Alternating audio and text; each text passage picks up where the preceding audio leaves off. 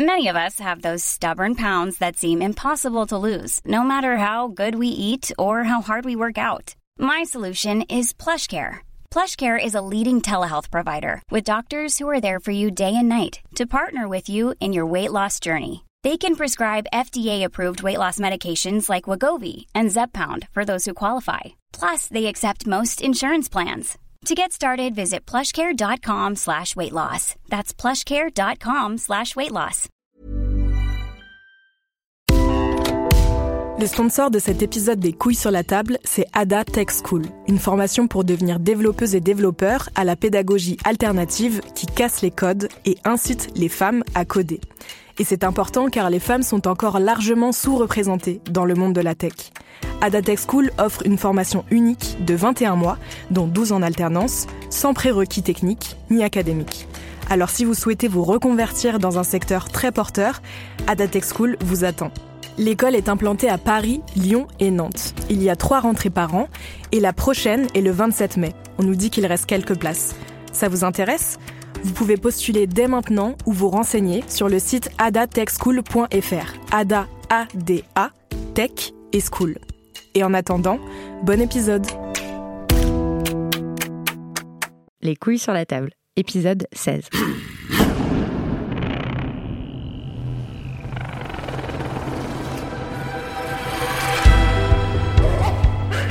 Dans cet épisode, nous allons parler de masculinité gay, et de pornographie avec le spécialiste français du sujet, Florian Voros.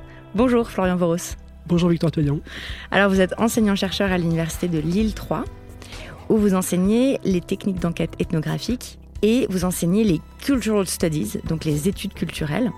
Euh, ça implique que parfois vous regardiez des films porno avec vos étudiants et vos étudiantes pour les analyser. Tout à fait, parce que quand on fait des études culturelles, on s'intéresse euh, aux enjeux politiques qui traversent euh, tout type d'objets culturels et donc y compris le porno. Vous avez soutenu votre thèse sur les usages sociaux de la pornographie en ligne et les constructions de la masculinité. Pendant cette petite demi-heure, nous allons donc discuter ensemble de comment la pornographie, le porno, le fait d'en consommer, d'en regarder, d'en produire même de façon amateur, par exemple en, s'envoyant des dick pics, euh, des, euh, des, petites vidéos et tout ça, participe à la construction des masculinités contemporaines, notamment homosexuelles. En fait, on va discuter de la question suivante, c'est qu'est-ce que le porno nous dit des stéréotypes des masculinités et comment le porno joue sur la construction euh, des masculinités aujourd'hui? Pour commencer, peut-être, est-ce que vous pouvez nous expliquer ce que sont les porn studies, donc les études porno, parce que euh, donc la pornographie est étudiée à l'université. Ça veut dire que vous êtes payé à regarder du porno? Alors c'est effectivement ce qui fait sourire tout le monde, qu'on est payé à regarder du porno. Euh, mais en fait, les porn studies, elles s'intéressent pas uniquement au porno. En fait, c'est un courant de recherche féministe qui s'intéresse à toutes les formes euh, de représentation euh, plus ou moins explicites de la sexualité, et notamment aux formes qui sont euh, discréditées comme étant vulgaires, dégoûtantes, obscènes. voilà. Mais du coup, les penseuses disent portent un regard féministe sur toutes les représentations de la sexualité, sans hiérarchie sexuelle, sans hiérarchie morale. Comment vous avez travaillé, par exemple, pour votre thèse? Comment vous avez étudié euh, cette question de, euh, des usages de la pornographie en ligne, des constructions de la masculinité? Alors du coup, moi, ce qui m'a intéressé, c'est euh, ce que les gens, et ce que les hommes, ou ce que les hommes gays en particulier, font avec le porno. c'est ça qui m'a intéressé. Donc ça a été en, en, réalisant des entretiens approfondis avec, avec différents publics. Alors notamment, moi, ce qui m'intéressait, c'est la question des hommes et des masculinités. Donc je me suis surtout centré sur un public d'hommes hommes euh, cisgenres, euh, hétéros, euh, bi et gay. J'ai aussi fait des entretiens avec des personnes trans, masculines, et avec des femmes, mais plutôt en contrepoint de ce qui était vraiment... le cœur de votre étude. On rappelle juste que cisgenre, ça veut dire qu'on a le genre qui nous a été assigné à la naissance et dans lequel on a été socialisé. Par exemple, je suis une femme cisgenre, et vous êtes un homme cisgenre. cisgenre. D'accord. Peut-être qu'il faut rappeler des chiffres. Alors, les seuls qu'on a là, qui sont fiables, datent de 2006. Euh, donc ça vient de l'enquête sur les contextes de sexualité en France. Il y a la nouvelle enquête qui est en cours. Euh, donc évidemment en 2006 c'était avant les tubes, avant euh, Pornhub, avant avant même les smartphones, avant Internet à haut débit. Donc on imagine que les usages ont changé, mais déjà à l'époque il y avait énormément de consommateurs de porno, non? Voilà, il y avait une femme sur cinq et un homme sur deux qui en 2006 déclarait visionner souvent ou parfois du porno. Donc c'est une pratique courante qui est inscrite euh, dans nos vies quotidiennes, dans la vie quotidienne des Françaises et des Français. Et évidemment, ça joue sur nos fantasmes, nos représentations, euh, parce que euh, nos fantasmes, c'est à la fois ce qu'on a de plus intime, de plus personnel, mais en fait, c'est aussi très politique, quoi, les fantasmes qu'on a, non? Tout à fait. C'est à la fois quelque chose de très intime et en même temps quelque chose de très public, dans la mesure où nos fantasmes, ils se construisent, entre autres, à travers la consommation de produits médiatiques qui viennent des industries culturelles, et entre autres du porno. Et donc aussi du porno gay, qui est quand même un porno industriel, en comparaison au porno lesbien. Il y a peut-être moins de production de porno gay que de porno hétéro, mais quand même, il y a une production très importante. Voilà, dans les années 70, avec la dépénalisation de l'homosexualité et avec l'émergence de ce qu'on peut appeler un, un capitalisme gay, il y a le développement du porno gay comme une industrie culturelle à part entière, en parallèle du porno hétéro. Il fallait deux d'ailleurs qui n'étaient pas forcément très clairement distingués. Oui, ça j'étais très étonnée en lisant votre thèse de, de lire que en fait avant les années 70, mmh. c'était pas clair la séparation entre porno gay et porno hétéro et donc souvent il y avait des contacts sexuels entre hommes euh, dans, dans, du porno euh, plus, enfin qu'on dirait maintenant hétéro, c'est ça? Voilà. Alors là-dessus, il faut euh, plutôt regarder en fait, comme l'a fait Mathieu Trashpan, du côté de l'histoire du porno hétéro. En fait, ce qui est intéressant, c'est comment le porno hétéro en est devenu. Donc, enfin, donc Mathieu Trashpan qui a fait une enquête là sur la qui production un autre spécialiste de la de la pornographie, et qui s'est intéressé à l'histoire du porno hétéro et qui a montré comment il y avait du coup les, les contours de ce que c'est qu'une sexualité pornographique hétérosexuelle qui avait été dessinée dans les années 70 mais effectivement, ça n'a rien euh, d'évident et ça repose sur des chorégraphies genrées extrêmement sophistiquées parce que euh, pour que ce ne soit pas considéré euh, comme n'étant pas du porno hétéro, il ne faut pas qu'il y ait de contact entre hommes. Ah, aujourd'hui Aujourd'hui, voilà. Oui, aujourd'hui, la norme, la norme du porno hétéro, c'est il n'y a pas de contact entre hommes. Il n'y a pas de contact entre hommes. Et par ailleurs, ensuite, au moment du montage, il y a aussi une certaine manière de monter les images. Il ne faut pas qu'il y ait uniquement deux hommes à l'image. Il faut qu'il y ait toujours une femme à l'image et que la caméra soit uniquement centrée sur l'homme. Voilà, donc je pense que ce qui est intéressant, effectivement, avant vraiment de rentrer dans le sujet du porno gay, c'est de réfléchir à comment la, la masculinité hétérosexuelle ou l'hétérosexualité masculine euh, se construit vraiment très fortement sur euh, une forme de paranoïa homophobe. C'est-à-dire que si on prend à la fois les chorégraphies genrées qui sont demandées aux acteurs. Quand vous dites chorégraphie genrée, vous pensez à quoi? Alors chorégraphie genrée, c'est une expression qu'a proposée euh, Susanna Passonen, qui est une principale chercheuse euh, en Pan Studies, c'est de prendre la métaphore euh, du ballet, de la danse ou de la comédie musicale et de l'appliquer au porno et au scénario pornographique pour voir comment, euh, dans le porno commercial, industriel, qui repose sur des figures de, style régulièrement répétées, on va demander aux acteurs porno de produire une certaine performance de genre, un, un certain jeu de rôle sur la masculinité qui, du coup, est très standardisé en gros, leur demande euh, de bien bander, de bien pénétrer, de bien pilonner et euh, de rester relativement euh, réservé et discret à l'écran pour pouvoir mettre en spectacle le corps féminin.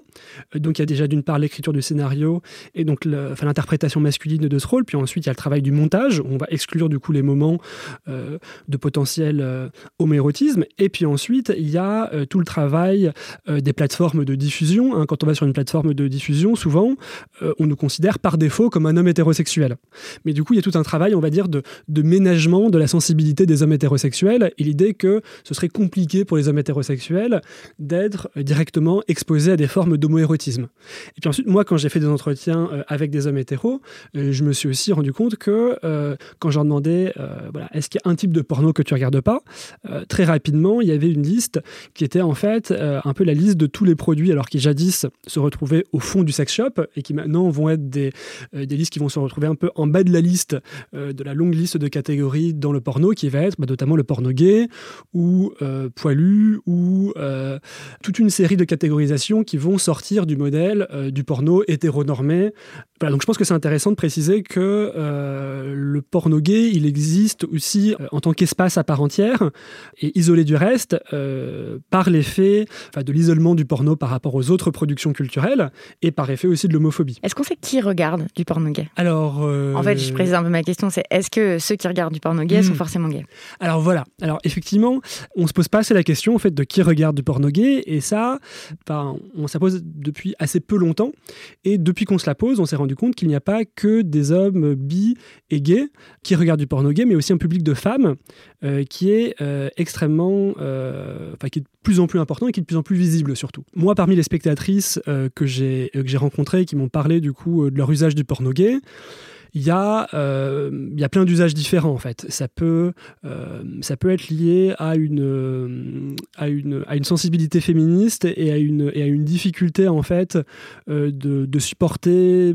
l'érotisation des rapports de domination dans le porno hétéro mais du coup à mieux les supporter en fait dans le porno gay. Parce que le porno hétéro comme le porno gay mainstream c'est vraiment des genres euh, audiovisuels qui sont basés sur l'érotisation des stéréotypes de genre d'ethnicité de race de classe sociale d'âge de sexualité.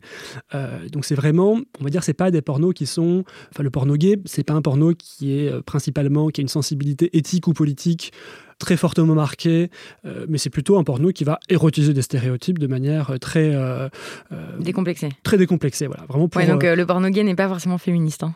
non voilà tout à fait n'est pas du tout Ni, féministe ni progressiste, euh, mais ni. du coup, euh, ouais. mais du coup, il y a un public féministe. En tout cas, moi, il y avait des femmes qui avaient une sensibilité féministe et qui disaient qu'elles avaient du mal à regarder du porno hétéro-conventionnel, alors que du porno gay, ça marchait mieux. Comment est-ce que les spectateurs vivent et expérimentent le porno. Alors du coup, dans les conversations que j'avais euh, avec ces spectateurs, moi, essayé de les faire partir vraiment euh, des sensations que eux ressentent en regardant des vidéos porno euh, tout seul, ou en les partageant avec d'autres personnes.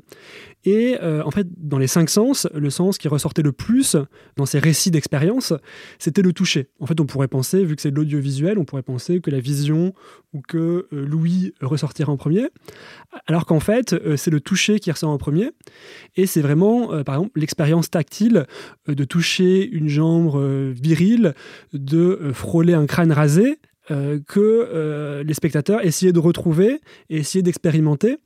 Donc il y a une dimension tactile qui est au centre euh, de l'expérience du porno. Et comment les hommes parlent de leurs désirs et comment est-ce qu'ils décrivent leurs leur désirs et leurs jouissances? Alors, de manière assez peu surprenante, il y a des récits qui sont assez conventionnellement associés à la masculinité qui reviennent. Alors qu'est-ce que c'est le récit conventionnel du désir masculin? Alors ça va être un récit où ça va par exemple être la métaphore de la cocotte minute. Cette idée que euh, le désir masculin c'est quelque chose qu'on met sous pression et il faut l'expulser, donc il faut vidanger. Hein, c'est un mot qui revenait souvent.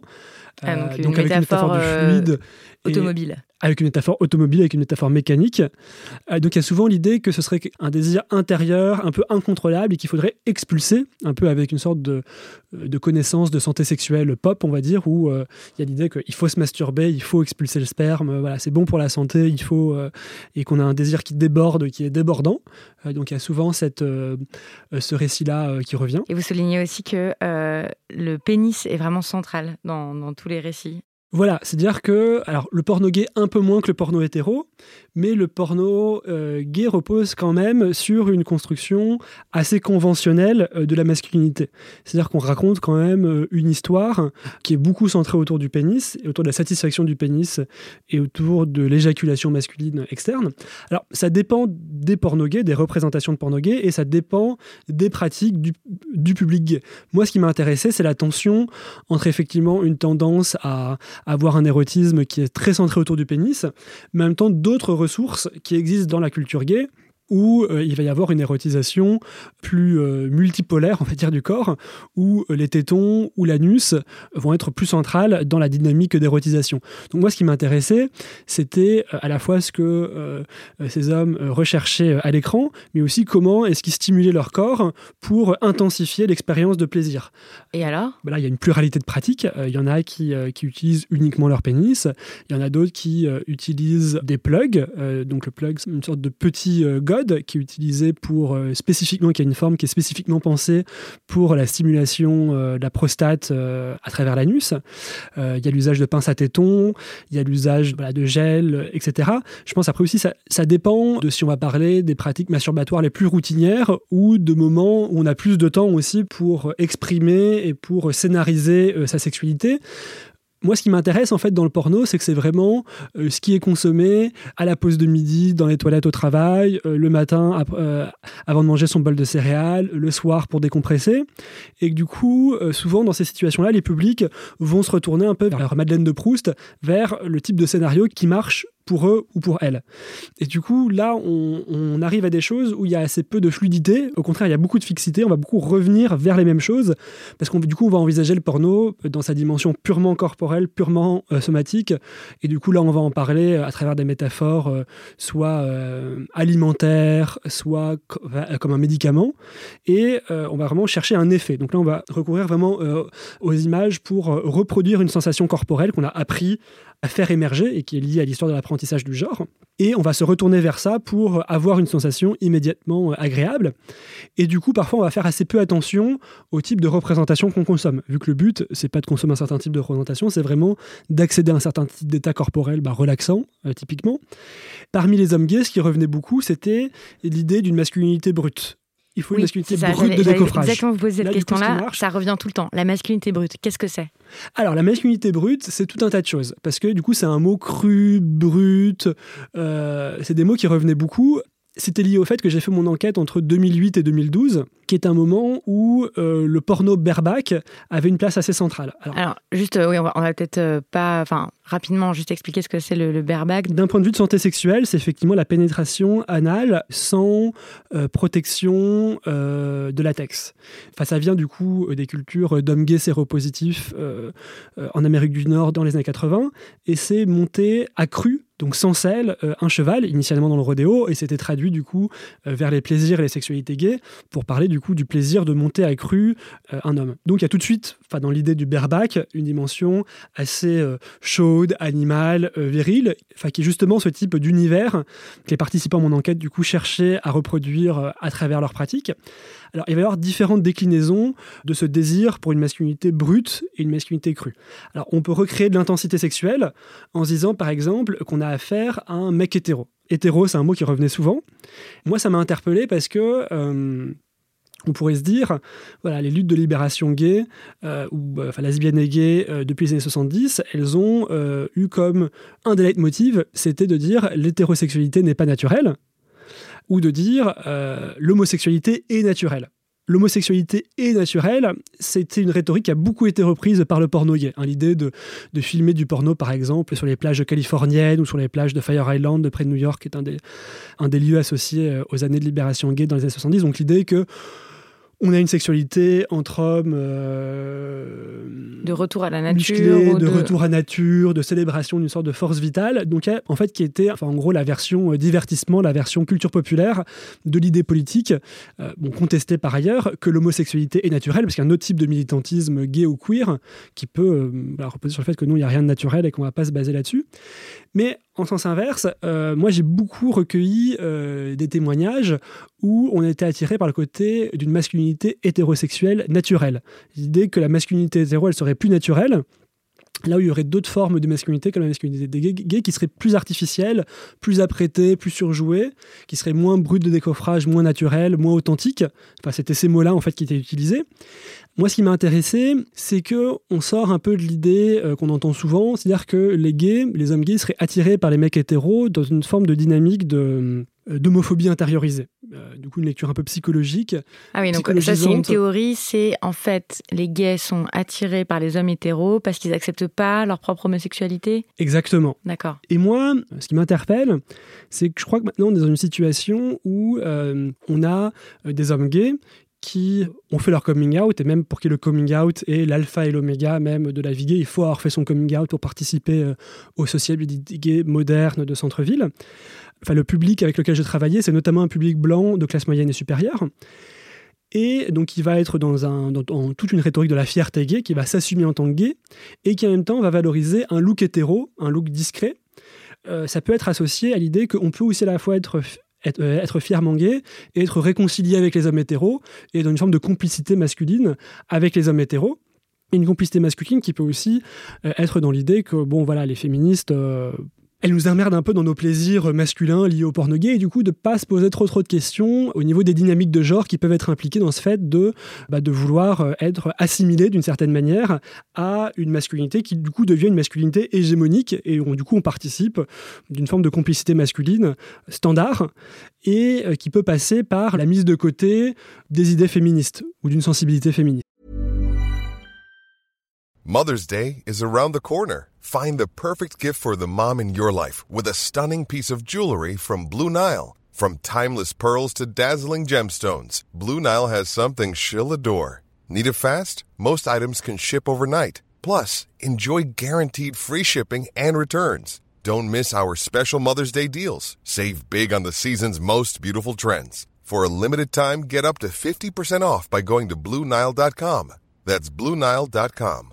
Quality sleep is essential. That's why the Sleep Number Smart Bed is designed for your ever evolving sleep needs. Need a bed that's firmer or softer on either side? Helps you sleep at a comfortable temperature? Sleep Number Smart Beds let you individualize your comfort so you sleep better together. JD Power ranks Sleep Number number 1 in customer satisfaction with mattresses purchased in-store. And now save 40% on the Sleep Number limited edition Smart Bed for a limited time. For JD Power 2023 award information, visit jdpower.com/awards. Only at Sleep Number stores or sleepnumber.com. Est-ce que la pornographie gay, elle est conservatrice ou au contraire, euh, est-ce qu'elle est progressiste Alors, euh, quand on fait des études culturelles, on a une réponse magique qui est c'est ambivalent. D'accord, c'est un peu les deux quoi. Alors c'est un peu les deux. Je pense que euh, le porno gay est intéressant politiquement parce que il est indissociable euh, de l'ouverture d'espace d'espace dédié à la sexualité entre hommes et à tout un tas de pratiques sexuelles, hein, que ce soit euh, donc le BDSM, bondage, domination, sadomasochisme, le fist fucking, euh, les pratiques uro, toute une série de pratiques en fait euh, qui sont très fortement stigmatisées et qui ont leur place, qui peuvent s'exprimer dans le porno gay et dans les espaces qui sont associés au porno gay, hein, que le porno gay participe à ambiancer, à, à sexualiser, à homosexualiser. Donc je pense que d'une part, le porno gay a ouvert des espaces. Je pense aussi que le porno gay a, permis des représentations positives hein, de l'homosexualité masculine, à l'idée que l'homosexualité c'est bon pour la santé, que quand on est homosexuel on court sur la plage, on est vivant, on s'encule, on s'éjacule dessus, c'est génial. voilà, ça c'est des idées qui en fait ont une dimension ou une portée affective, euh, d'affirmation d'affirmation qui est assez forte. Après, toute l'ambiguïté, en fait, et qui a été remarquée, en fait, par les gays ou les PD à sensibilité féministe dès les années 70, enfin, dans cette affirmation euh, vitale de l'homosexualité masculine par le porno, il y a quelque chose d'ambigu parce qu'il y a aussi une forme d'affirmation de la masculinité. Hmm. C'est-à-dire que, euh, ben, comme beaucoup d'hommes, euh, les gays ont parfois confondu révolution sexuelle et affirmation de la masculinité. Et ce qui implique quand même un rejet des normes féminines, non? Enfin, j'ai cru lire ça qu'il y avait quand même, euh, il y a quand même beaucoup d'hommes qui vous disent qu'ils aiment pas, euh, ils aiment les hommes discrets, ils aiment pas les hommes trop efféminés, ils, ils aiment pas, non? Voilà. Alors, ce qu'on retrouve hein, dans mon enquête, comme dans les sociabilités gays qu'on peut euh, qu'on peut traverser dans sa vie quotidienne, c'est effectivement l'idée homo normative. Donc l'homonormativité, c'est un peu l'équivalent de l'hétéronormativité. Donc l'idée selon laquelle les femmes doivent être comme ça et les hommes doivent être comme ça. Du coup, c'est la version gay de ça. C'est-à-dire ah. que, du coup, il y a l'idée que les hommes doivent être comme ça. Et donc, par exemple, ça donne mask only là sur les. Voilà, et qui est très fort dans le domaine de la sexualité. C'est-à-dire que la sexualité, euh, comme pour l'hétérosexualité, hein, la, la, sexualité joue un rôle important dans la naturalisation de la masculinité et de la féminité. Il y a l'idée que les hommes hétéros sont naturellement comme ça et qui. les vrais hommes sont comme ça. Les vrais hommes sont comme ça et, que, depuis la préhistoire, soi-disant, euh, ils feraient jaillir comme ça leur désir. Euh, en tirant les femmes par les cheveux et tout et tout. Exactement. Ouais, la guerre du feu et tout ça. Et du coup, tout ça, ce serait pas une chorégraphie genrée en fait extrêmement sophistiquée, mais ce serait quelque chose d'entièrement naturel et de préhistorique. Et eh ben, un peu l'équivalent gay de ça, ça va être que la... on peut être féminin en dehors de la sexualité. Par contre, dans le domaine de la sexualité, c'est vraiment un domaine où le désir est se construit par euh, le masque only et le viril sur viril. Et euh, donc ça, ça, ça c'est le terme masque only, ça veut dire masculin seulement, en fait. Donc c'est un code qui est utilisé, c'est ça, sur Grinder pour dire qu'on veut pas d'hommes efféminés. Voilà. Ça? Moi, ce qui me paraît euh, important, donc du coup d'un point de vue critique, c'est pas d'avoir des critiques en fait des, euh, des, plaisirs sexuels qui soient des critiques euh, qui viennent détruire le plaisir. Moi, disons que dans ma sensibilité queer, ce qui m'intéresse, c'est plutôt de voir la dimension perverse enfin, de ces plaisirs et comment en fait ces plaisirs peuvent euh, pervertir de l'intérieur les systèmes de genre. Et je pense que euh, c'est très bien en fait de jouir, de bander, d'éjaculer, d'être dilaté en fait par l'idée de la virilité brute. Mais du coup, ce que je trouve dommage, c'est de, euh, de l'érotiser d'une manière qui exclut la féminité, c'est-à-dire qui va reconduire cette idée homonormative selon laquelle le masculin est là, le féminin est là, et c'est deux choses entièrement différentes. Et je pense que pour le coup, il y a des ressources en fait culturelles gays qui sont sous-exploitées, et je pense que une des choses euh, qui, est, mais qui est géniale potentiellement dans la culture gay, c'est justement d'avoir euh, des manières de penser euh, le genre autrement que sous le prisme les hommes sont comme ça et les femmes sont comme ça. Autre catégorie qui joue beaucoup dans la pornographie gay, mmh. enfin, dans la pornographie hétéro aussi, mais là ça joue un rôle particulier, c'est celui de l'ethnicité mmh. et de la race. Mmh. Quel rôle joue la race dans, les, dans les fantasmes de pornographie gay? Alors, euh, dans le porno en général et dans le porno gay en particulier, la race joue un rôle vraiment central. Et dans le contexte français, ce rôle il est d'autant plus central. Enfin, la France a un problème avec la critique antiraciste, avec le fait de, de regarder euh, dans le blanc des yeux son passé colonial. son passé colonial et son passé esclavagiste. Et du coup, il y a la, la pornographie, c'est un peu une des euh, caisses de résonance où euh, du coup ce passé colonial et ce passé esclavagiste non, digéré, non regardé en face, où y a, le travail de mémoire n'a pas été effectué. Du coup, ça revient sous des formes érotisées euh, sexualisé. La forme dans laquelle ça revient dans le porno hétéro, c'est la figure de la beurette. L'équivalent gay, du coup, c'est la figure du lascar ou de la racaille. Là, on va retrouver dans le monde gay blanc d'autres choses qui se passent dans les mondes blancs français. C'est qu'il va y avoir un refus, en fait, d'interroger les rapports de pouvoir qui sont liés à l'érotisation des stéréotypes raciaux et il va y avoir le refus de se reconnaître en tant que blanc là-dedans. C'est-à-dire que, par exemple, euh, quand on va parler du stéréotype du Lascar. C'est quoi ce stéréotype du Lascar Le stéréotype du Lascar, ça va être. Euh, bon, c'est très basé sur le survêt basket, euh, sur du crâne rasé, hum, sur du muscle, sur une attitude virile, un peu défiante, un peu rebelle et alors plutôt avec le rôle sexuel actif. Donc pénétrant. Pénétrant, voilà, qui va baiser un, petit, un petit français, un petit céfran, un petit blanc de, du centre-ville. ça, c'est le scénario le plus, le plus courant. C'est le, best-seller du, du Cité Burst. Ouais. Ok. Et en fait, euh, je pense que c'est des images qui, euh, qui, peuvent être intéressantes en fait pour réfléchir à ce qui reste en fait euh, de, eh ben, du colonialisme ou de la racialisation dans notre érotisme et donc y compris dans l'organisation des sexualités gays, hein, vu que le porno c'est vraiment partie intégrante des sociabilités gays. Un problème, c'est que les publics blancs en fait vont être dans le refus ou dans l'incapacité à comprendre quel est leur rôle là-dedans et comment eux, en tant que spectateurs, en tant que personnes qui euh, fréquentent, qui participent à ces espaces-là, comment ce sont des racialiseurs? C'est-à-dire qu'ils ne voient que la fin du processus de racialisation, mais ils ne questionnent pas en fait leur propre rôle. C'est-à-dire qu'il y a un refus en fait de la part euh, des gays blancs, mais comme des blancs en général, de se euh, sentir interpellés en tant que blancs. C'est-à-dire que, alors, c'est-à-dire que en fait, ça va se retrouver dans certains énoncés qui vont être ah voilà, il y, a beaucoup d'homophobie dans les quartiers populaires. Par contre, il n'y a pas de problème de racisme dans les mondes gays parce que les mondes gays c'est des mondes tolérants. Parce que si dans tout stéréotype eh, du Lascar, il y a quelque chose, en fait, le stéréotype des Lascar, il va toucher les gays en fait de manière ambivalente, parce qu'il est basé sur euh, l'idée de la violence potentielle elle, du Lascar, et en fait la violence ou cette agressivité ou cette virilité brute euh, va être euh, porteuse d'un potentiel érotique on va se tourner vers là parce que ça va être une virilité chaude, une virilité euh, avec un très fort potentiel érotique. Mais du coup, dans cette violence, il y a, euh, dans, cette violence que les Blancs attribuent aux Arabes, il va y avoir euh, à la fois une promesse érotique, mais aussi un danger. Donc du coup, l'homme arabe, dans ce scénario blanc, ça va être quelqu'un qu'on veut intégrer au monde gay, parce que du coup, il est porteur, euh, enfin, il a un potentiel érotique qui est intéressant.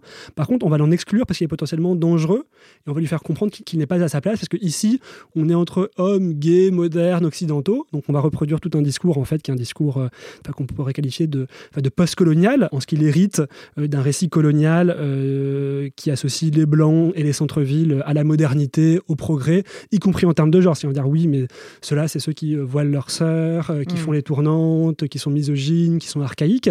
Et du coup, on va demander dans un même geste aux hommes noirs et arabes qui ont des relations sexuelles avec des hommes, qui se disent bi, qui se disent gay euh, ou pas, on va leur demander en fait de d'embrasser en fait un modèle de masculinité, un modèle d'identité des gays des centres-villes blancs, en leur expliquant que c'est ça la libération, que c'est ça la modernité.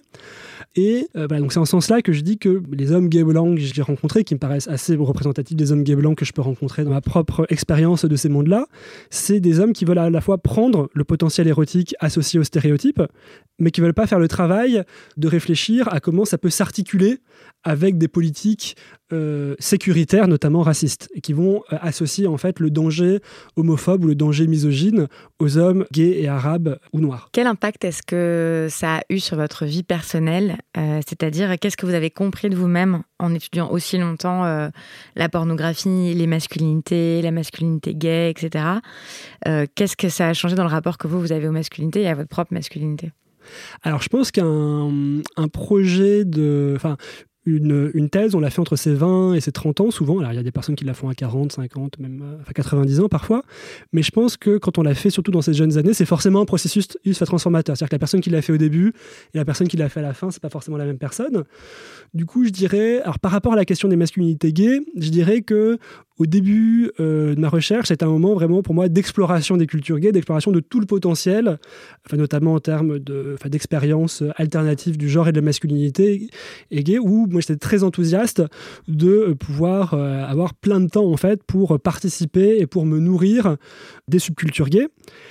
Progressivement, il y a aussi eu pour moi une forme de, désenchantement par rapport au potentiel politique euh, de la culture gay mainstream telle qu'elle est actuellement et qui m'a conduit à passer d'un enthousiasme pour les masculinités gays euh, alternatives vers une envie de comprendre qu'est-ce qui fait la masculinité hégémonique gay actuelle. Qu'est-ce qui fait que euh, les gays sont majoritairement en fait euh, portés, attirés en fait vers un, un projet de genre plutôt conservateur et plutôt vers une forme de stabilisation de rôle conventionnel masculin.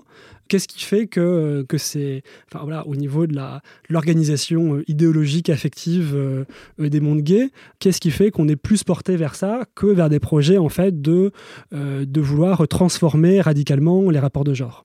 Pour terminer, Florian Voros, quelle est l'œuvre ou quelles sont les œuvres que vous avez envie de recommander? Alors, au niveau du porno gay, euh, moi j'aurais envie de recommander un acteur qui est aussi un blogueur euh, sur Twitter qui s'appelle Conor Habib, qui propose une réflexion sur l'industrie du porno en général, mais entre autres sur les enjeux de racialisation, euh, parce que lui, du coup, il est catégorisé comme arabe. Et c'est quelqu'un de très sexy, de très drôle, de très intelligent. Donc, donc suivre son compte Twitter, c'est très chouette. Aussi, je recommanderais euh, le travail de James Darling, donc, qui est un acteur euh, trans euh, female to male, donc qui était assigné au sexe féminin à la naissance et qui est donc un, une personne trans masculine, un homme trans, et donc qui a ce site qui s'appelle FTM Fucker, qui est très chouette, et qui est très intéressant, où il y a beaucoup de sexe gay avec des mecs trans.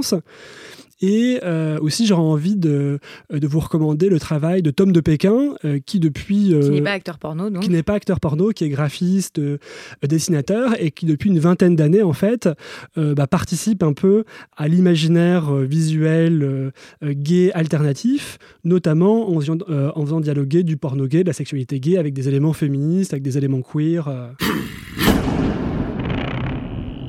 Merci Florian Boros. C'était le 16e épisode des Couilles sur la table, le podcast qui se penche deux fois par mois sur une question liée aux hommes et aux masculinités, afin de mieux comprendre avec quel genre de carapace, de carcan, de costume nous devons tous nous débattre. Nous tous et toutes, les hommes qui aiment les hommes et les femmes qui aiment les hommes et celles qui les aiment moins et les hommes qui aiment être des hommes et ceux qui sont moins à l'aise avec ça et, tous ceux et celles qui ne s'identifient ni aux uns ni aux autres. Enfin, nous tous et toutes qui devons composer avec tout ça, avec les normes, les injonctions et les idéaux des masculinités euh, plus ou moins hégémoniques. Vous pouvez m'écrire et me poser des questions à les sur la table at binge.audio. Vous pouvez nous transmettre vos commentaires sur Facebook, Twitter, SoundCloud, Apple Podcast. Promis, on lit tout et on répond. Merci beaucoup de nous écouter, toujours plus nombreuses et nombreux. À bientôt. Binge.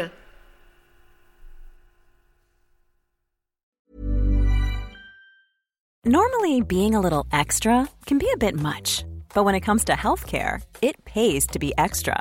And United Healthcare makes it easy with Health Protector Guard fixed indemnity insurance plans. Underwritten by Golden Rule Insurance Company, they supplement your primary plan, helping you manage out of pocket costs without the usual requirements and restrictions like deductibles and enrollment periods. So when it comes to covering your medical bills, you can feel good about being a little extra. Visit uh1.com to find the Health Protector Guard plan for you.